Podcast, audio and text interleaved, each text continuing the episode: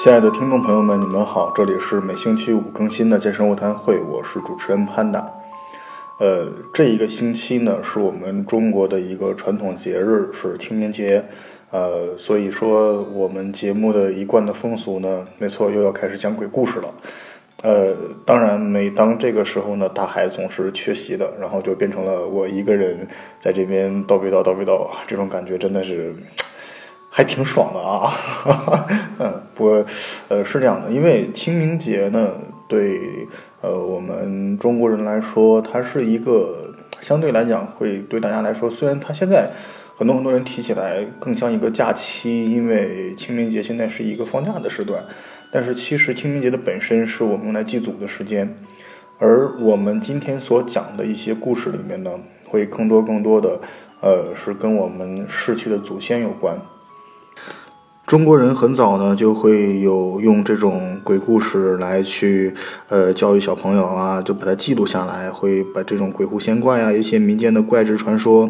呃记录下来，作为一个呃算是茶余饭后的一种休闲，一种去讲出来觉得有意思又刺激的东西。呃，比方说大家都知道的《聊斋志异》啊，有一些像《子不语》，呃，《子不语》不是那个漫画，就是真正的就是《子不语》。然后，比如说有一些像呃《阅微草堂笔记》，其实这个里面也写了很多很多关于这种鬼狐仙怪的东西。而中国人其实一直一直在信仰里面是对祖先放在一个很高很高的位置的。呃，当祖先寿终离开人世之后呢，大家非常非常的缅怀他们。所以总是会想象着有另外的一个空间、一个世界存在，然后供我们的先人去在那边生活居住。我们总有一天能够去见到他们。呃，我也不知道这些东西是不是真的存在，但是我还是希望它是在的吧。啊，话不多说，我们现在讲一下。呃，就今天的这个基调不会讲特别特别恐怖的故事，但是会讲一些，呃，跟我我我的朋友或者我自己的亲人有关的一些逝去的亲人的一些呃故事吧。呃，大概多多少少有一点点恐怖的色彩在里面，因为清明节嘛，嗯，也是，呃，好话不多说，先讲一下，其中有一个故事呢，是我的一个朋友讲给我听的，呃，故事非常非常非常的短，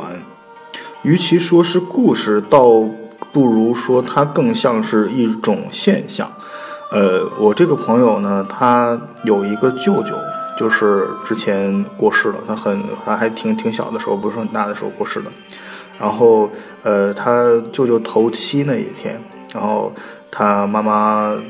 早晨出门的时候，发现了一件事情，就是他们家的那个防盗门怎么都关不上。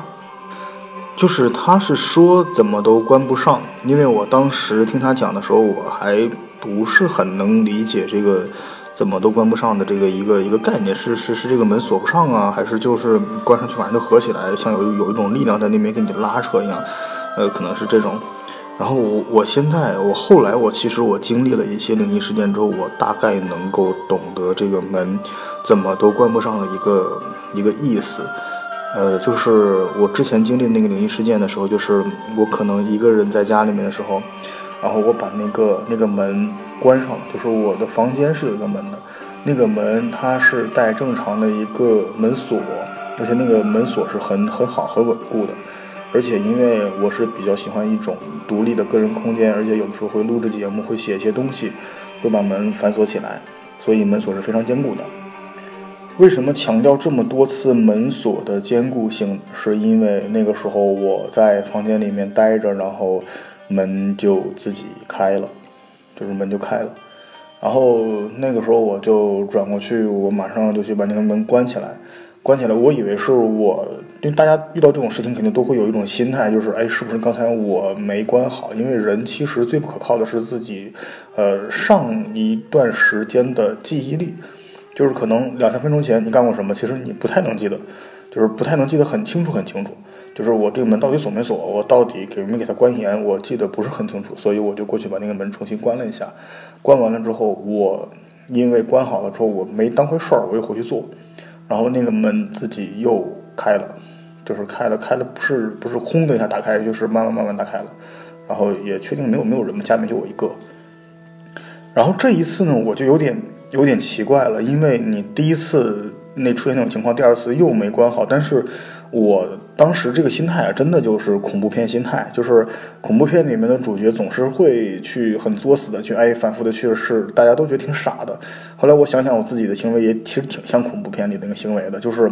我以为自己那个门是真的，当时又没关好，就或者那个门哪里出了问题，所以我就过去重新去把那个门关好，去检查那个门，我还看了一下那个门锁，哎，那个门锁还还挺好的，还正常。然后我把那个门关闭上，然后我当时我我我现在记得，我现在记得，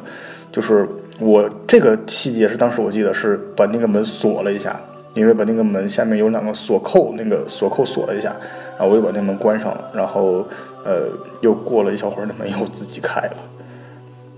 反正就解释不了嘛，就是我现在想想，我那个朋友当时跟我说那个门怎么都关不上。我觉得可能应该是这种感觉，就是他说他舅舅走的时候，呃，就头七，呃，他回来的时候那种那个那个门是关不上的，然后后来他妈妈就，呃，就是发现门关不上之后呢，就把也就是让那个门就开着，他妈妈好像稍微懂一点点。后来他问问起来，他妈说：“哎，好像会有这种现象存在，就是会会在亲人离去的第七天的时候，就大家会在中国传统里面说的头七那天，会有一些奇怪的事情发生。啊，这个好像是其中一一点。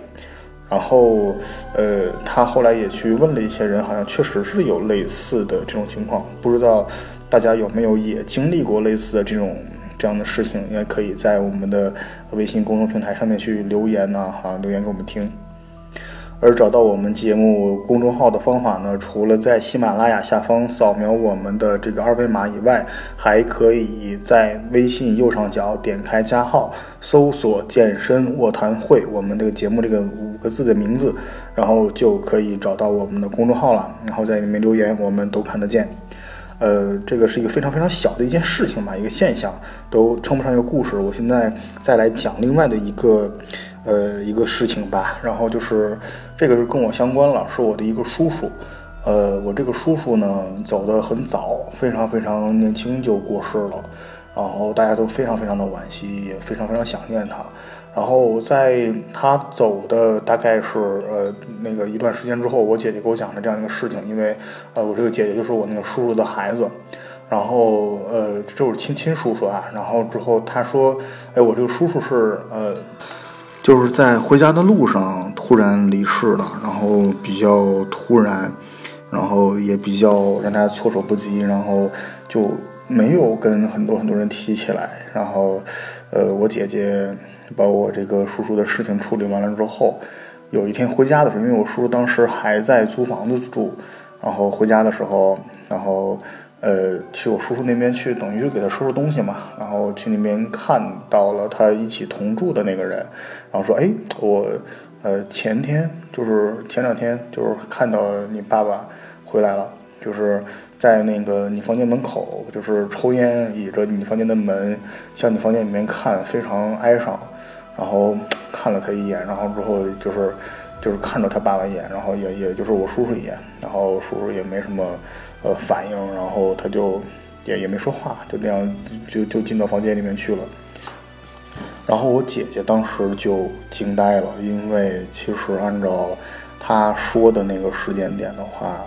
那个已经是我叔叔离世的第七天了，就是已经是离开很久了。所以，我姐姐当时，哎，就这个心情，其实不知道要怎么说。我很多很多时候，我们听到这种这样的故事，可能会觉得哇，好吓人。但是其实对于自己的，呃，这种亲人来讲的话，可能还是真的希望他能够回来看一眼吧，还是这种。然后除此之外呢，我还要讲一些更加沉痛的事情。其实这些是在我姥姥离世的时候发生这些事情。我姥姥在我还蛮小的时候就离开我们了，然后其实我跟我姥姥感情很深。但是那时候我太小了，所以很多很多事儿都是通过身边的大人转述给我的。然后，呃，是这样的，我姥姥在其实她已经呃在身体不行的时候度过了相当相当一段长的一个岁月里面，呃，大概有半年的时间，就是这个人已经不行了，但是在这个被我们硬抢救回来之后呢，在这种算是死亡线上面去徘徊了很久，而在这段时间里面，其实他就经历了挺多挺多这样的一些呃不可思议的事情，呃，其实挺不可思议的事情，不能说恐怖吧。然后呃，举举个简单例子，就是我姥姥在住院的时候呢，那个我姥姥，我我我姥爷在旁边看护她，然后在看护她的过程当中呢。呃，我姥姥就在那边，呃，向门外看，就是她本来躺在床上，还还精神状态不是很好，然后突然就睁开眼睛，然后向就是呃病房外的门外去用力的去探头去看，看看完了看了之后，哎，就跟我姥爷说，哎，刚才那个过来一伙人，就是那个就是感觉穿着都很奇怪，然后有点是。就是用我姥用用姥姥说，那他他总是会用一些，呃，东北，因为我们家是东北的，东北当地的这种一些地仙儿的称谓去称谓这种他所能够能够理解的东西，啊，他说有黄皮子。就是我们东北会习惯的把一些就是四皇这个呃奉为一些算算算是当地的地仙儿吧。他说：“哎，我可能看着有黄皮子领着一伙人进来了，然后在那个就是进进咱们这房间看了一眼，然后马上去了隔壁房间去了。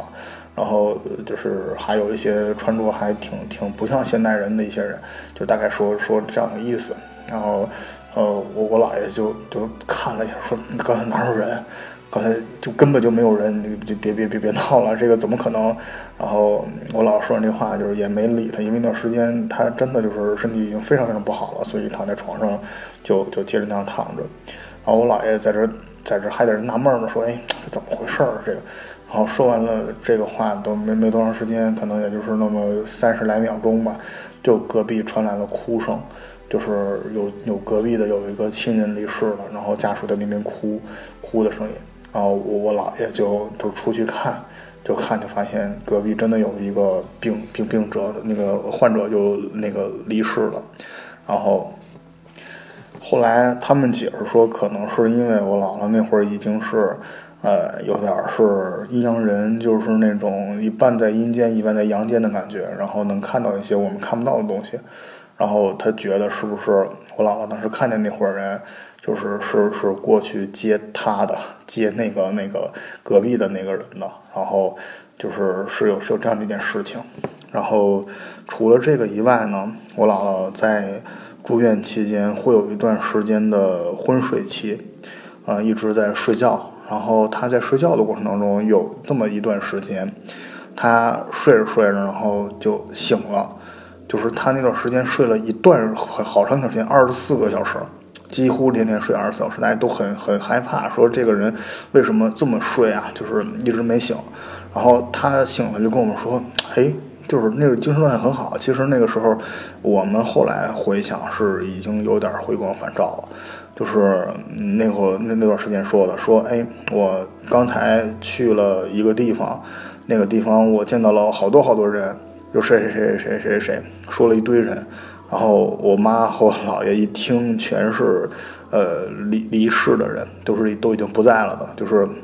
跟我们家还有跟我姥姥关系都比较好的，然后比较亲近的，但是已经离世了的人，不在人世了。然后跟那些人又说话呀，又干嘛干嘛，又说了很久，又有点像，呃，去逛逛街干嘛，然后说在那边吃了几顿饭，然后刚吃完饭才回来的，就是有点是这种意思。然后他。呃，非常神奇的，就是在那个之后过了，因为他已经睡连睡了快二十四个小时，就是完全是睡眠没打压，完全是什么都没吃，然后醒了之后又隔了两三个小时、三四个小时这样时间才去吃饭的，就是真的就特别特别像那种说。呃，去去哪儿串了个门完吃完饭回来了，就特特别像那种的状态，就是呃，因为很多很多人肯定都是我刚去一地儿吃完饭回家，不可能马上吃饭，我肯定还得再等大概三四个小时才吃下顿饭，然后他当时就是那个状态，然后也不知道是不是他真的做梦梦见什么东西，还是说他真的去到那边去看到了谁，还是是不是真的有那个世界存在？嗯，这个事儿。反正我们早晚会知道吧。在我姥姥离世之后，就是逝世之后，我们家里面还是，呃，我不知道啊，但是我妈妈说梦见好几次，然后梦见几次之后都发生了一些事儿，然后这些事儿都跟梦里对得上，然后这些事儿我就记得不是特别清楚，而且很多很多事儿其实，呃，你说说起来也能就是跟巧合去擦上边儿。其实有的时候就是这样的，很多很多事儿，呃，大家都都觉得这个事儿能跟巧合有一点点的关系，就会用巧合去解释这些事情。但是其实真的仔细想，哪来那么多巧合呀？然后，呃，其中有一件事儿，我觉得用巧合就有点解释不了了。呃，就是这件事是这样的，也是我姥姥的事情，她过世的大概可能也是一段时间之后，然后那时候。姥爷还在，然后就没有办法把姥姥的骨灰非常好的安置在墓地，然后就当时先存放在这个火葬场的那个呃放就专门一个放骨灰的架子那里。然后那段时间呢，因为呃我妈妈是个她那个女儿嘛，就是女孩子很少会去那种那种那种他们的老人说阴气特别重的地方。所以我妈妈就呃一个人，就是她没怎么去，都是我舅舅那边去弄的。她就一直不知道我姥姥的骨灰到底是放在具体什么位置。然后呃，直到有一天，她就梦到我姥姥去找她，跟她说话，说哎，就是还在这边过得还挺好啊，怎么怎么样怎么样，说了一些事儿，说了一些完了之后呢，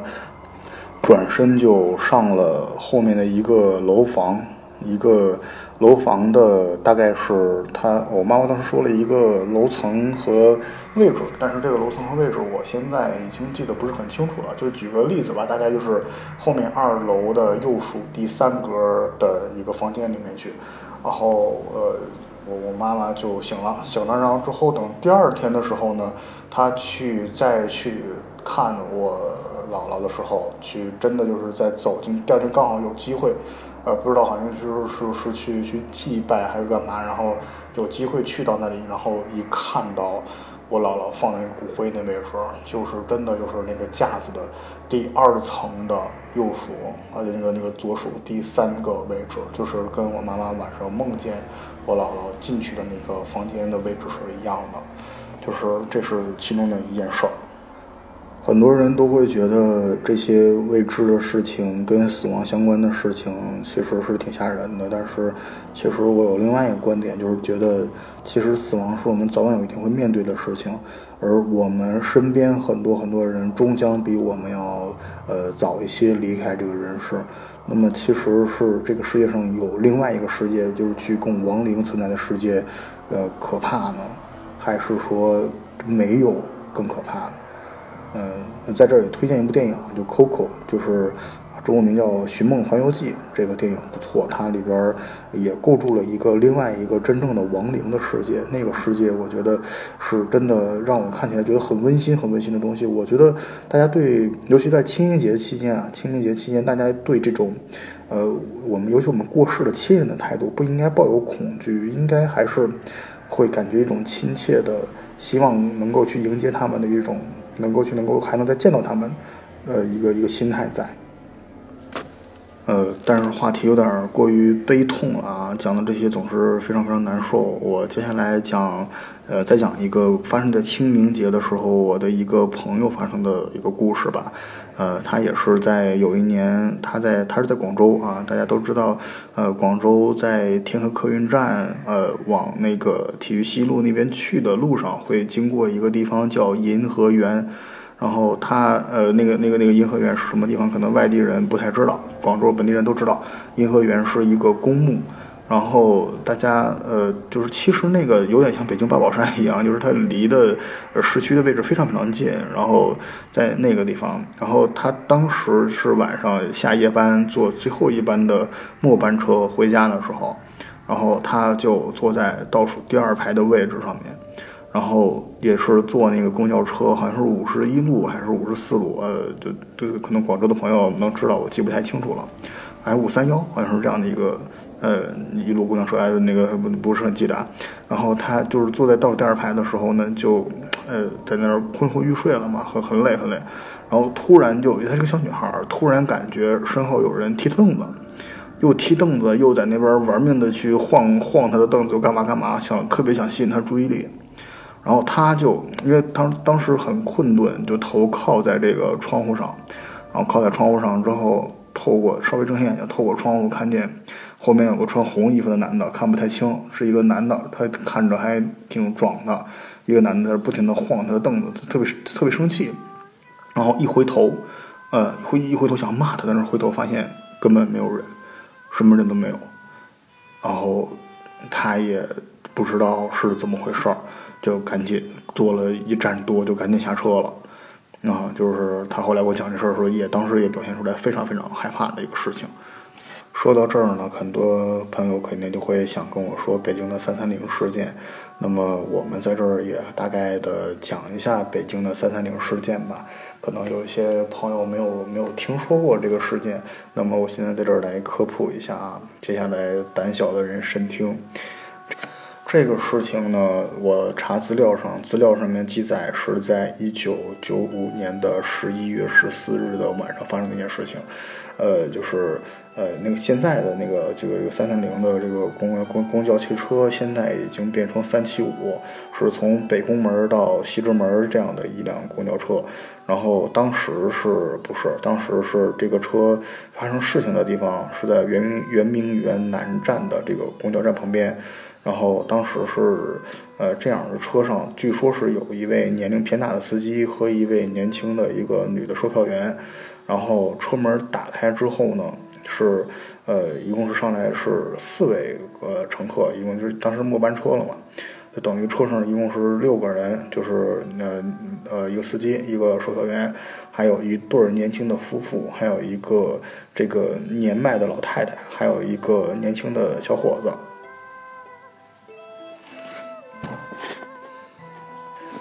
不好意思啊，我刚才好像听见房间没有什么声音，吓得我赶紧停止说话啊！大家别怕，大家别怕，没事儿，没没事儿吧？嗯，应该没事儿。然后呃，当时呢上来之后，这个呃一共是车上六个人吧。然后当时是，据说当时资料是上车之后的年轻夫妇是坐在司机后方的双排座上面。然后小伙子和老太太就是一前一后坐在了这个右侧靠近前门的这个单排座上面，然后车往香山那个方向开，然后当大概过了两站地左右，也就是刚刚过了北宫门车站三百多米，呃，就是就是大家听司机说说啊，就是什么什么就骂句脏话，说这时间平时连鬼影都看不见，就是今天这这真是见鬼了，怎么还不在车站等车呢？大家就看到说一百米远的地方有两个黑影，就跟那个车辆招手，然后那个售票售票员说停一下吧，外边天气那么冷。再说我们这也是末班车了嘛，然后这时候就上来两个人，确切说是三个人，因为那两个人中间还架着一个。上车上车之后他们也不说话，就是被架着那个人呢，就是就更加是这披头散发的，就是一直垂着头。然后另外的两个人就是一身这个清朝的官服打扮的一个长袍，而且脸色比较白。然后这个当时这个就就是售售票员说：“哎，大家没事没事儿，别别别别不要怕，他们肯定是在这个附近拍古装戏呢，大概就喝多了，这衣服都没来得及换。”啊，就这时候说，然后这时候老太太就突然的就就就就在这扭头看了几眼之后，就是非常神情严肃。又过了三四站地之后呢。就是这个年轻的夫妇也下车了，然后这个时候老太太突然就站起来，就是发了疯似的，跟他前面小伙子就就马上就就跟他前面小伙子就伸手就打，然后还骂说：“哎，你怎么上车时候偷我钱包啊？”老小伙就懵了，说：“你你怎么我没偷你钱包？你怎么血口喷人呢？”老太太不说话，就非常非常恶狠狠的就瞪着这小伙子。就是手上劲儿特别特别大，就瞪着小伙子，给他从那个车上一直就是说停车停车停车停车，我们我我们下车，那个我们前面就是派出所，我们去那儿那个评评理评评理。完了，小伙子说啊去就去，谁怕谁？完了车就停了，完了那个老太太把小伙子给蹬下来了，蹬到车前边了，然后跟小伙子说说，呃小伙子你你你别生气，我刚才呢我我其实我是为了救你，因为我发现啊。我我发现刚才上来那三个人好像不是人，就是为什么呀？就是说，因为说其实他上车的时候看那个风把穿那个清朝官服那人下半身吹起来，发现他们好像就根本没有脚。老小伙就当时就吓一身冷汗。然后这事儿过了，就第二天之后，大家就是公交站总站报案，说昨天晚上最后一班末班车的这个司机和售票员失踪了，就没找着人。后来就是通过多方联系找着这个小伙子和这个这个老太太，才把大概这事儿了解了一下子。又过了一天，警方在距香山一百多公里的一个密云水库呢，找到了一辆失踪的公交车，而且公交车里边发现三具已经严重腐烂的尸体，而且有一些令人不解的疑点。第一点就是发现，就公交车不可能跑一天情况下还能开出一百多公里。然后，而且警方更发现车油箱里边根本不是汽油，都是鲜血。然后，另外一点就是发现尸体其实是在不到两天之内，但是已经严重腐烂了。就是这个腐烂的程度，即使在夏天非常非常热的情况下，也不可能发生的。而且，这个经过尸检不是人为的导致它腐烂的。呃，就是你像当时发生事儿十一月份嘛，这个非常非常冷了，已经不可能是呃烂那么快。然后第三点呢，就是经这个警方的检查，当天各个前往密云水库的这个监控器其实什么都没发现。就是这件事儿当时是轰动了整个北京的医学界和公共安全部门的这个事儿，所以其实是啊挺吓人的。然后讲了这么多呢，其实呃也不外乎是想在。清明节的时候跟大家闲聊一下，呃，有假期的时候大家放松放松，这个呃健身什么的该练还练。然后我们卧谈会嘛，讲鬼故事肯定都是卧谈会上喜闻乐见的一件事儿。另外一个呢，也是真的就是，哎呀，每年一到清明节的时候，大家都忙着去祭祖去上坟，然后呃也希望大家能够健健康康的。呃，也真的就是，呃，不管是能不能够未来和我们的呃亲人们在，就这些逝去的亲人们有另外一个世界相见吧，我们至少要做到，呃，这个心里面永远永远的去怀念他们，去呃感念他们。